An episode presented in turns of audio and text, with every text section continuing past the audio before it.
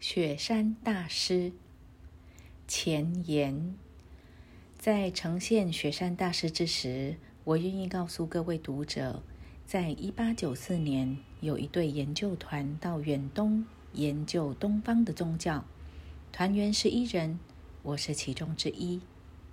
三年半逗留期间，我们与喜马拉雅山上的大师圣哲相处在一起。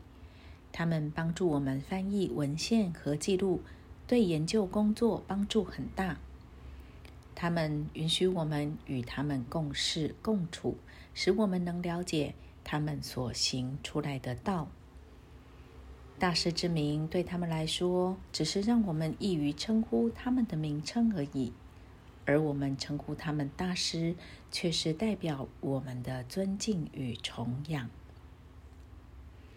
当时我们与大师们在一起的经历都保存起来，没有发表，因为我个人认为世界尚未准备好能接受这些讯息。我在研究团是独立作业的，现在我把自己的一些手稿编纂成书，公诸于世。书名是《远东大师的生活与教训》。我个人以为，读了本书之后，能否接受其中之事实无关紧要，唯读者能够客观。本书描述我们与大师相处在一起第一年的经历，并包括他们的教导。当时承蒙他们答应，并准许我们将之做成笔记。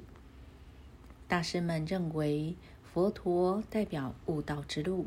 但是他们也很清楚的说明，基督就是道，就是意识的一个境地，是我们正在寻找的自信之光。